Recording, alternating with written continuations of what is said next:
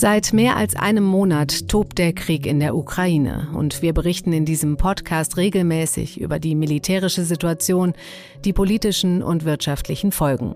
Heute soll es im FAZ-Podcast für Deutschland mal um die Kleinsten gehen. Wir fragen, was dieser Krieg mitten in Europa eigentlich mit unseren Kindern macht. Wo kriegen Sie Ihre Informationen her und wie gehen Sie mit dieser Krise um? Mit dieser weiteren Krise muss man ja sagen, nach zwei Jahren Corona-Krise und mit der Klimakrise im Nacken.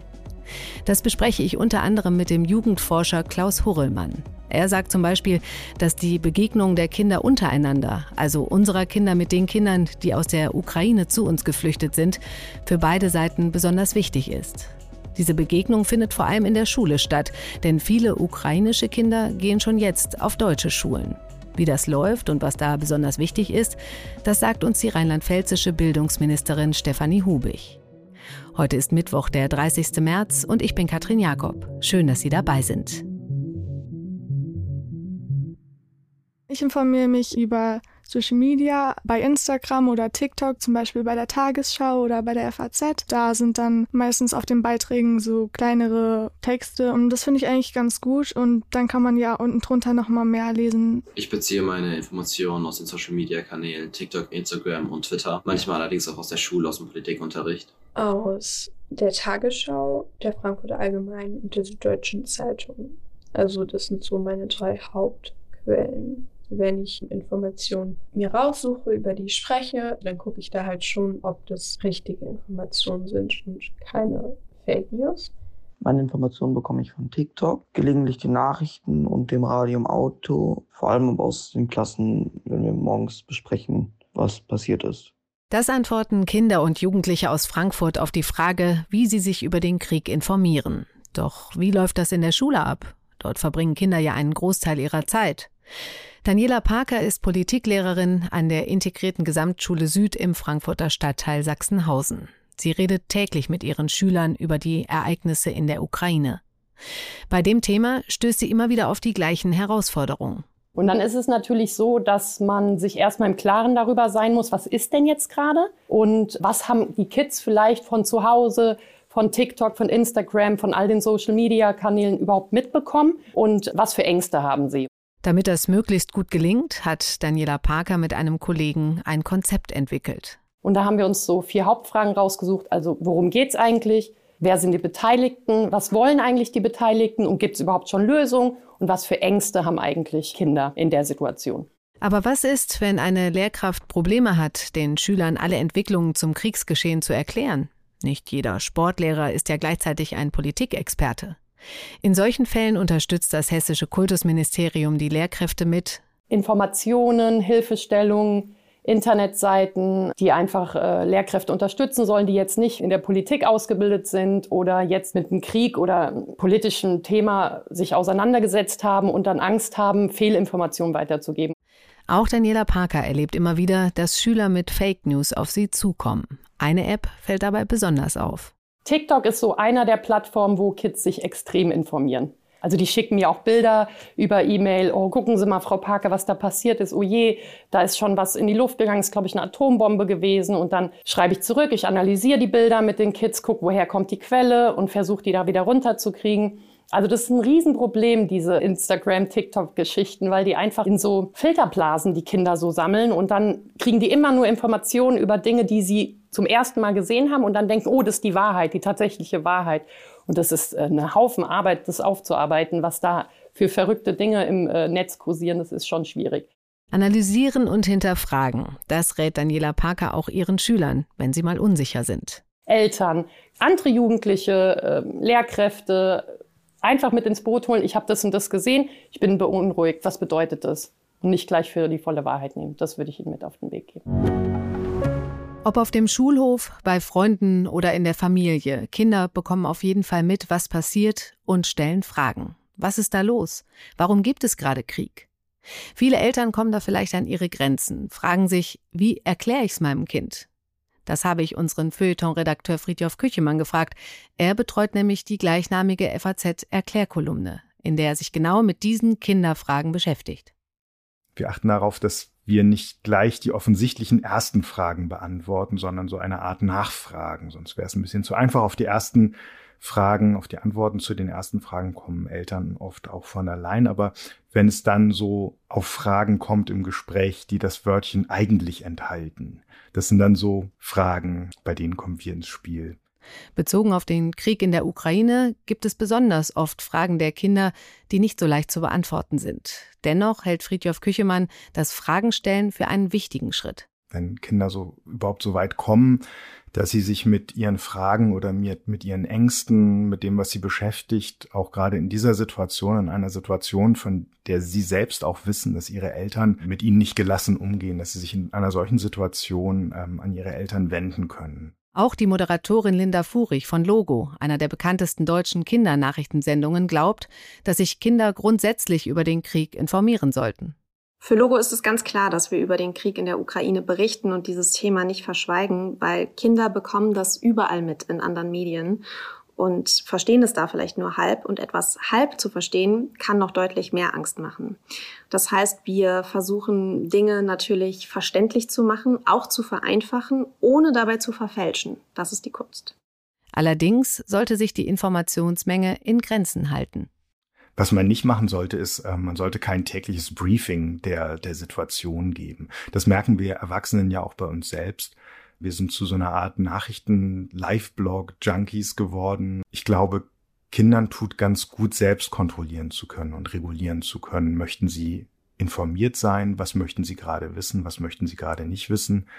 Ähm, ihnen die Möglichkeit auch immer zu geben, dann diesen Krieg für sich selbst auch auszublenden immer mal. Ähm, das heißt, ich würde auf keinen Fall beim Abendessen von mir aus sagen, was ihr übrigens wissen solltet, ist, sondern wenn die Kinder kommen, dann ein offenes Ohr haben, dann sich wirklich Zeit nehmen, auch über die übliche Zeit, die man sich für die Kinder nimmt, hinaus.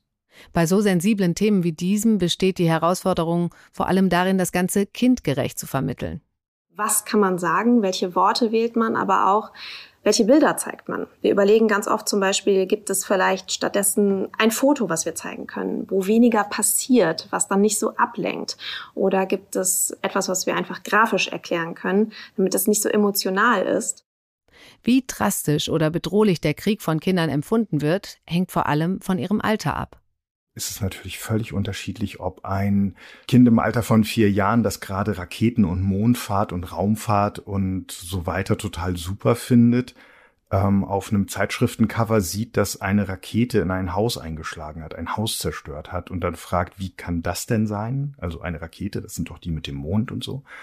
Oder ob es 15, 16 Jahre alte Kinder sind, Jugendliche, die sich dann mit den Fragen befassen, die heißen, was ist, wenn wir im Keller sitzen müssen und uns geht das Essen aus. Besonders beängstigend ist für sie die Vorstellung, dass der Krieg auch zu ihnen nach Hause kommt. Fragen wie, könnte der Krieg uns direkt betreffen? Könnte unserer Familie etwas passieren? Bei diesen könnte das auch uns passieren Fragen muss man vor allem darauf achten, dass man also die Ängste der Kinder zum einen ernst nimmt, zum anderen aber eben auch mit der gebotenen Klarheit sagt, das ist, auch wenn die Ukraine ein Nachbarland unseres Nachbarlands Polen ist, ist es für uns ganz, ganz weit weg. Und ihr seid bei uns sicher und wir sind sicher als Familie. Die Moderatorin Linda Furich erlebt immer wieder aufs Neue, dass Kinder sehr individuell auf Nachrichten über den Krieg reagieren gibt die Kinder, die uns schreiben und sagen, wir möchten gerne noch viel genauer wissen, was da los ist in der Ukraine und erklärt bitte noch mehr. Und dann gibt es auch die, die uns schreiben und sagen, bitte hört auf darüber zu berichten, das ist zu viel, ich will nicht so viel über Krieg wissen. Und beides ist total in Ordnung. Eins ist klar, genauso wie die Erwachsenen wollen auch Kinder erfahren, was auf der Welt passiert. Immer dann, wenn in der Welt viel passiert, dann gucken auch noch mehr Kinder Logo als sonst schon. Also das haben wir am Anfang der Corona-Zeit gemerkt. Das merken wir auch jetzt mit dem Ukraine-Krieg. Weil Kinder haben dann Fragen, auf die sie Antworten haben wollen. Das Thema Ukraine-Krieg ist also allgegenwärtig. Ein Krieg mitten in Europa. Mit diesem Thema hatten die Kinder und Jugendlichen in ihrem bisherigen Leben hier noch keine Berührung. Was das mit den Kids macht, darüber spreche ich jetzt mit meinem nächsten Gast, dem Jugendforscher Professor Klaus Horrellmann. Hallo, Herr Horrellmann. Schönen guten Tag. Am 24. Februar sind die Kinder hier mit der Nachricht aufgewacht, dass in Europa Krieg herrscht. Was macht so eine Nachricht mit den Kindern? Nun, das hängt natürlich sehr vom Alter ab, hängt davon ab, ob ein Kind zu Hause grundsätzlich über politische Themen, über die Lage in der Welt mit den Eltern oder mit anderen spricht, wie insgesamt das Interesse an solchen Fragen ist. Aber grundsätzlich, Sie haben das eben schon angedeutet, ist das eine grundlegende Verunsicherung, die äh, Kinder und Jugendliche in allen Altersgruppen erschüttert und mhm. die ihnen signalisiert, wir können uns nicht mehr auf alles verlassen, was noch gestern galt. Es hat sich eine neue Situation ergeben. Genau wie es uns Älteren auch geht, geht es den Kindern und den Jugendlichen. Sie spüren, hier ist ein grundsätzlicher Riss im Fundament der von uns empfundenen Lebenssicherheit eingetreten diese ganze Informationsflut, wir haben am Anfang der Sendung darüber gesprochen, TikTok, Radio, Fernsehen, Schule, ist das eher gut oder eher schlecht, wenn dieses Thema so allgegenwärtig ist? Na, das ist schon riskant.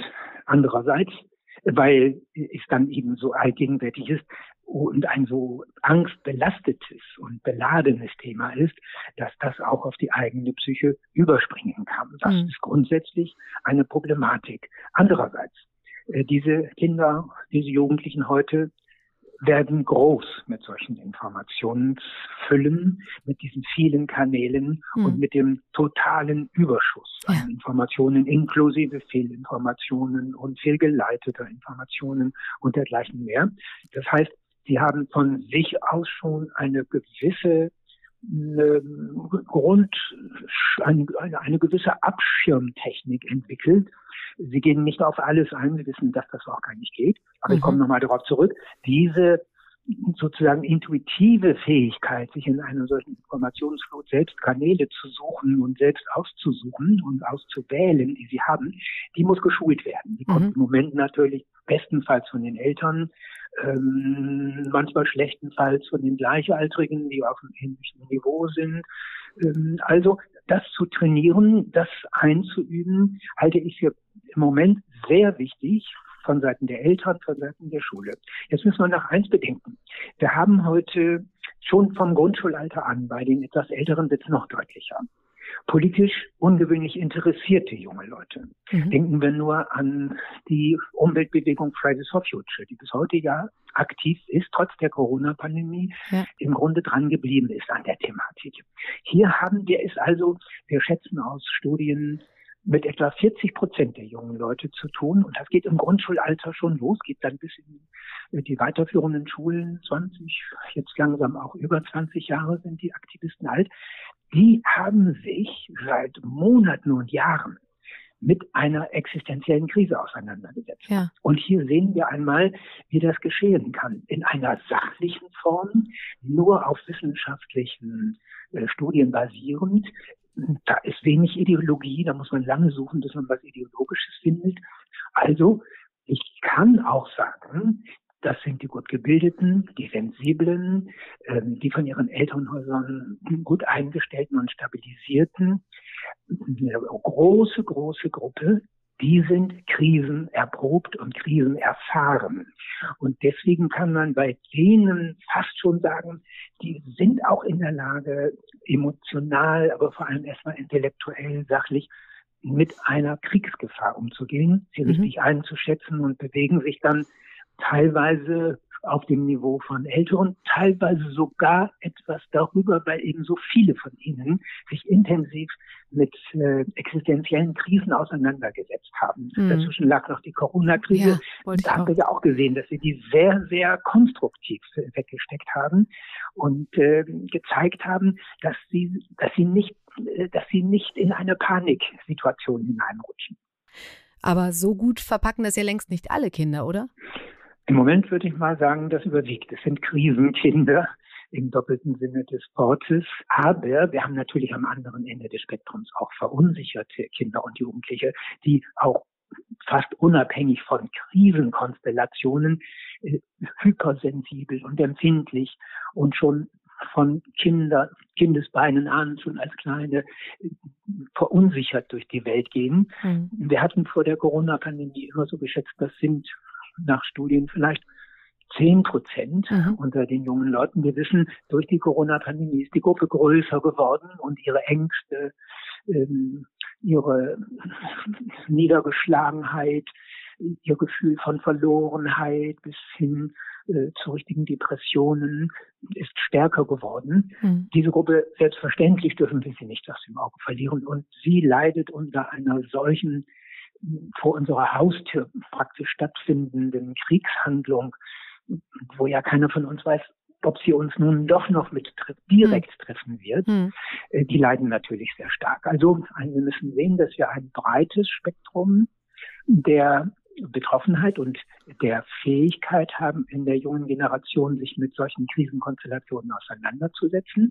Aber positiv kann man fast sagen, ist, dass ein großer Teil innerhalb der jungen Generation äh, im guten Sinne des Wortes Krisen erprobt ist und mhm. sich nicht so ohne hm. weiteres aus der psychischen Balance bringen lässt. Ja. Und wie kriegt man die anderen aufgefangen? Die anderen kriegen wir aufgefangen, indem, wir haben, haben schon vorhin angefangen, ähm, in den Familien, in den Schulen ja. ganz sachlich gesprochen wird, ja. auf alle Fragen geantwortet wird. Da muss man aufpassen, die ähm, Informationen, die wir geben als Ältere an die Kinder, darf nicht überbordend sein, sondern im Wesentlichen eine Reaktion sein auf die Fragen, die die Kinder stellen. Aber manchmal kann man auch nicht erkennen, ob ein Kind sich innerlich damit beschäftigt. Also das ist wichtig als Vater, als Mutter, als Erzieherin, als Lehrerin, doch einen Sensus dafür zu haben, ob ein Kind diese Belastungen in sich trägt und sich nicht traut und auch nicht weiß, wie es geht, das mhm. anzusprechen. Da gehört ein bisschen Sensibilität dazu.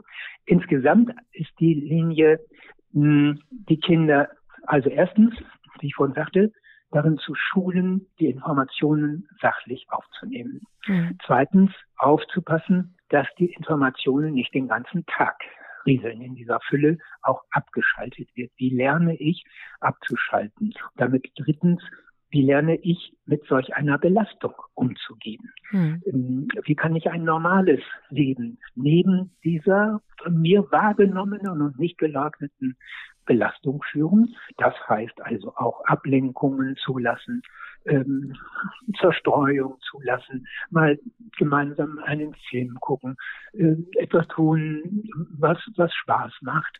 Aber auch viertens symbolische Gesten halte ich für ganz wichtig. Eine Kerze ins Fenster stellen, mhm. sich an einer Demonstration beteiligen, Plakate malen, einen Text schreiben, dem, bei dem man sich mit, damit auseinandersetzt. Das ist alles ungeheuer wichtig und das hilft allen, aber das hilft vor allem denen, äh, die verängstigt sind und die zu denen gehören, die diese Krisenkaskade, in denen die jungen Leute zurzeit leben müssen, nicht gut wegstecken können. Jetzt sind ja auch viele ukrainische Kinder hier angekommen, die den Krieg direkt erlebt haben. Wie hilfreich kann denn eine Begegnung dieser Kinder aus der Ukraine mit unseren Kindern sein, für beide Seiten? Sehr, die kann sehr hilfreich sein. Für die Kinder aus der Ukraine natürlich, weil ein Teil von ihnen Krieg erlebt hat ja. und sicherlich schreckliche Szenen auch erlebt hat oder auf jeden Fall ganz nahe Angstszenen erlebt hat. Ein kleiner Teil wird möglicherweise sogar ganz dramatische Szenen erlebt haben und traumatisiert sein. Da ist jede Geste, jedes äh, auf sie zugehen, jedes Lachen, aber vor allem jedes Einbeziehen in irgendeine gemeinsame Handlung, ein etwas tun, ein Lied singen, äh, ein, ein, ein Spiel machen, ein Fußball, ein Völkerballspiel oder was auch mhm. immer, äh, etwas, etwas Aktivität Bewegung, aber im Gemeinsamen und zusammen etwas tun und das Gefühl diesen geflüchteten Kindern geben, ihr seid hier in einer Gemeinschaft, ihr, ihr, wir, wir nehmen euch bei uns auf, ihr seid jetzt hier. Das ist natürlich ein tolles Sicherheitsgefühl, das auf diese Weise vermittelt werden kann. Und umgekehrt äh, mindert es die Angst der Kinder hier, weil sie merken, äh, ich kann helfen, ich tue etwas und ich unterstütze ein Kind dem es gerade sehr schlecht gehen kann. Es ist also sehr wichtig für die geflüchteten Kinder, hier möglichst schnell unter Kinder zu kommen. Und umgekehrt genauso. Ein Ort für diese Begegnung ist die Schule. Nach gut einem Monat Krieg gehen mittlerweile schon über 20.000 Schülerinnen und Schüler aus der Ukraine an deutsche Schulen. Das hat die Kultusministerkonferenz abgefragt. Und da sind die Zahlen aus Ländern wie Nordrhein-Westfalen noch gar nicht enthalten. Bei mir zu Gast ist jetzt Stefanie Hubig, Bildungsministerin von Rheinland-Pfalz. Sie habe ich gefragt, wie diese Aufnahme an den Schulen in der Praxis eigentlich läuft. Also es läuft äh, in vielen Fällen so, dass sie sich tatsächlich direkt bei den Schulen melden mit den Menschen, bei denen sie Unterkunft, Unterschlupf bekommen haben, dass sich aber auch Verwandte, Bekannte bei uns bei der Schulaufsicht melden, nachfragen, in welche Schulen die Kinder und Jugendlichen gehen können. Wir haben deshalb auch extra bei uns in Rheinland-Pfalz eine Hotline eingerichtet, die äh, von Menschen betreut wird, die sowohl Deutsch als auch Ukrainisch können, um auch da vor Ort beraten zu können. Das geht ja für deutsche Verhältnisse offensichtlich alles überraschend unbürokratisch, ne? Ja, ich glaube, das ist auch das Gebot der Stunde, dass wir unbürokratisch und schnell handeln. Und wir haben das in den letzten zwei Jahren schon ziemlich stark geübt, unbürokratisch zu handeln und schnell zu sein. Und das äh, hilft uns jetzt, genauso wie natürlich auch die Erfahrungen aus den Jahren 2015, 16, als viele geflüchtete Menschen auch in die Schulen und in die Kitas gekommen sind. Hm. Manchmal scheint es ja doch etwas länger zu dauern. Ein Bekannter von mir hat eine Flüchtlingsfamilie aufgenommen. Ähm, da gibt es jetzt, das ist in, in Hessen, in Heidenroth, da gibt es jetzt erst Mitte, Ende April einen Termin. In unserem Fall ist es so, dass wir äh, vier Tage nach Ankunft der Familie bei uns bereits einen Termin in Wiesbaden bei der Vergabestelle gemacht haben und wir leider erst einen Termin in drei Wochen bekommen, so dass wir jetzt warten müssen bis zu dem Zeitpunkt, wenn es dann soweit ist, soll es wohl ziemlich einfach sein und dann kommen die Kids direkt in eine Klasse. Aber sie müssen halt erst eingestuft werden. Das heißt, man wird mit ihnen eine kleine Aufnahmeprüfung machen, irgendwas in der Art. Und dann wird man feststellen, in welche Klasse sie kommen sollen. Wie erklären Sie sich da die Unterschiede? Das kann ich Ihnen nicht erklären, ähm, weil wir jedes Bundesland da anders mit umgeht. Wir haben in Rheinland-Pfalz den Weg gewählt, dass wir die Kinder und Jugendlichen in die Klassen, in die Regelklassen integrieren, mhm. ähm, dass sie ähm, Deutsch-Intensivkurse bekommen ähm, während der Schulzeit sozusagen und in den spracharmen Fächern, wie zum Beispiel in Sport, mit den anderen Schülerinnen und Schülern zusammen sind, damit sie eben schnell auch in die Sprache kommen. Ich weiß, dass viele andere Bundesländer Willkommensklassen einrichten. Das ist vielleicht manchmal organisatorisch, braucht es einen größeren Vorlauf als bei uns, wo wir einfach das bestehende System äh, die Kinder und Jugendlichen mit aufnehmen und willkommen heißen. Hm. Welche Erfahrungen machen Sie? Wollen die Ukrainer überhaupt ihre Kinder hier an die Schulen bringen oder ist es Ihnen wichtiger, den Kontakt zur Ukraine zu behalten und möglichst digitalen Unterricht äh, zu bekommen und dass man da eher unterstützt? Es gibt beides. Ähm, wir sehen, dass die Zahlen der Kinder und Jugendlichen, die sich in den Schulen melden, äh, sehr stark steigt. Wir hatten letzte Woche am Montag noch rund 900 Kinder und Jugendliche und es sind jetzt heute am Mittwoch schon 2500 Schülerinnen und Schüler, die in ähm, Rheinland-Pfalz die Schule besuchen. Und ähm, ich glaube, es ist wichtig für die Kinder und Jugendlichen, ein Umfeld zu haben, dass sie vielleicht auch ein paar Mal von ihren Sorgen, von den schrecklichen Erlebnissen von den Nöten, die sie haben, ablenkt, ähm, dass sie die Möglichkeit haben, sich auch hier zu integrieren, auch Deutsch zu lernen, damit sie auch außerhalb ähm, von Schulen ähm, mit anderen Kindern, Jugendlichen Kontakt haben können. Und wir wollen aber auch, dass sie ihre Heimat, ihre Muttersprache nicht vergessen. Wir werden deshalb in Rheinland-Pfalz ukrainischen Herkunftssprachenunterricht anbieten und wir sehen auch vor, dass gerade bei den älteren Schülern ähm, die Möglichkeit besteht, dass sie, wenn sie das möchten, auch während des Schultages Online-Unterricht in der Ukraine haben können. Ähm, da sollen die Schulen ganz flexibel mit umgehen können. Ich glaube, das ist jetzt wirklich wichtig, dass man beides anbietet, denn ein Stück Heimat auch hier zu haben, ist für die Menschen, die so viel Schlimmes erlebt haben und immer noch erleben, ganz wichtig. Für die Lehrer ist das ja ähm, nach, beziehungsweise ja noch mitten in der Corona-Zeit auch nochmal eine riesige zusätzliche Aufgabe. Mutet man ihnen da vielleicht zu viel zu oder was gibt es da für Unterstützung? Also Sie haben völlig recht, für unsere Lehrerinnen und Lehrer, für die Schulleitung, übrigens auch für die Erzieherinnen und Erzieher in den Kitas ist es natürlich eine weitere riesige Herausforderung. Sie haben jetzt zwei Jahre Corona, die steckt uns allen in den Knochen und gerade in den Schulen und Kitas war das eine besonders anstrengende und aufregende Zeit. Ich bin aber gleichzeitig wirklich sehr beeindruckt von den Lehrkräften, von den Schulleitungen, von den Erziehern und Erziehern, dass sie die ukrainischen Kinder und Jugendliche mit offenen Armen ähm, empfangen, dass sie, dass es für sie eine Selbstverständlichkeit ist, sie auch aufzunehmen. Wir werden sie und wir unterstützen sie natürlich dann auch mit zusätzlichen Sprachförderlehrkräften. Wir ähm, haben einen Aufruf gestartet an die ukrainischen Lehrkräfte, die hierher geflüchtet sind, äh, dass sie sich melden sollen, auch bei dieser Hotline, damit wir ähm, sie auch in den Schulen einsetzen können, auch wenn sie kein Deutsch können, wenn sie meisten von ihnen können ja dann Englisch, damit sie einfach dort unterstützen können. Ähm, wir suchen nach weiteren Vertretungslehrkräften, ähm, damit wir die Schulen einfach da auch nochmal gut ausstatten können. Ähm, das ist im Moment insgesamt eine angespannte Personaldecke durch Corona, durch mhm. die Ausfälle äh, aufgrund von Corona, aber auch durch die Nachholprogramme, wo wir zusätzliches Personal gewonnen haben für die Schulen.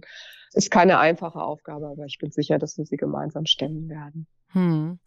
Es, die, viele der Kinder sind ja schwer traumatisiert. Gibt es da auch ähm, Angebote? Werden die Lehrer im Umgang mit Flucht und Traumatisierung geschult und auch die Kinder selbst? Gibt es da psychologische Angebote? Ja, das haben wir. Wir haben in Rheinland-Pfalz wie in den anderen Bundesländern auch die Schulpsychologie, ähm, die Schulpsychologinnen und Psychologen, das Pädagogische Landesinstitut, die bereits Material erstellt haben, ähm, damit Lehrkräfte ähm, ich sag mal, im Umgang, wie spricht man über den Krieg, was muss man berücksichtigen, äh, wie geht man das Thema an, ähm, da Handlungssicherheit bekommen, denn es ist ja wirklich eine schwierige und sensible Situation. Die Schulpsychologie unterstützt auch dabei. Ähm, und wir müssen einfach gucken, wie wir auch da weiterkommen und sehen, was äh, die Kinder und Jugendlichen brauchen. Wir haben in Rheinland-Pfalz die besondere Situation, dass wir die Flutkatastrophe im Ahrtal hatten und äh, die hat natürlich auch Kinder, Jugendliche, auch Erwachsene traumatisiert. Das heißt, auch dort haben wir einen hohen Bedarf an Psychologinnen und Psychologen, an psychosozialer Unterstützung.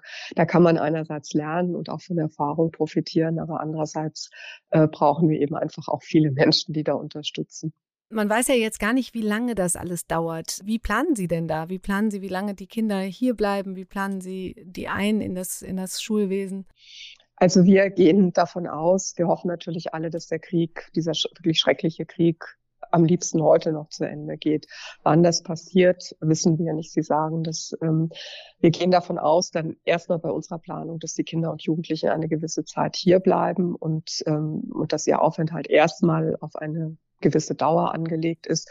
Und deshalb wollen wir, dass sie hier Deutsch lernen, dass sie einfach in den Klassen sind. Ähm, bis zu den Sommerferien ist der eine Teil. Da glaube ich, ist hm. es wichtig, dass sie feste und verlässliche Strukturen haben, dass sie erstmal in den Schulen ankommen, dass sie sich hier zurechtfinden ähm, nach den Sommerferien. Und das wird während der Sommerferien auch jetzt schon vorbereitet. Gucken wir, dass sie dann eben auch ganz gut mit am Unterricht teilnehmen können. Haben Sie schon mal so Rückmeldungen bekommen, wie sich die Kinder eingewöhnen, wie die sich zurechtfinden, wie das äh, so auch das Miteinander funktioniert? Ja, also wir haben ganz positive Rückmeldungen bekommen. Die Kinder sind äh, sehr wissbegierig, die sind sehr äh, lernbereit und lernwillig. Und wir haben die schöne Situation, dass an ganz vielen Schulen es Tandems gibt von russischsprachigen Schülerinnen und Schülern zusammen mit ukrainischen Schülerinnen mhm. und Schülern, die ja ukrainisch oder russisch können. Ähm, und das ist ganz toll funktioniert. Und ich finde, das ist so ein wichtiges ähm, Zeichen auch der Völkerverständigung und, und der Verbindung in diesen schwierigen Zeiten. Ähm, also da da passiert auch viel vor Ort und ähm, ich bekomme, wie gesagt, wirklich sehr, sehr positive Rückmeldungen und freue mich auch darüber. Frau Hubig, ganz herzlichen Dank, dass Sie sich die Zeit genommen haben. Sehr gerne, Frau Jakob. Das war es für heute im FAZ-Podcast für Deutschland mit dem Blick auf die Kinder und Jugendlichen, für die der Krieg in der Ukraine ein einschneidendes Erlebnis ist. Ein ganz besonderer Dank geht da an unseren Schülerpraktikanten Paul Kostial. Er hat bei der Recherche geholfen und selbst auch Interviews geführt aus der Sicht eines Kindes. Bei Ihnen, liebe Hörerinnen und Hörer, bedanke ich mich auch, dass Sie dabei waren. Morgen ist meine Kollegin Theresa Weiß für Sie da. Machen Sie es gut.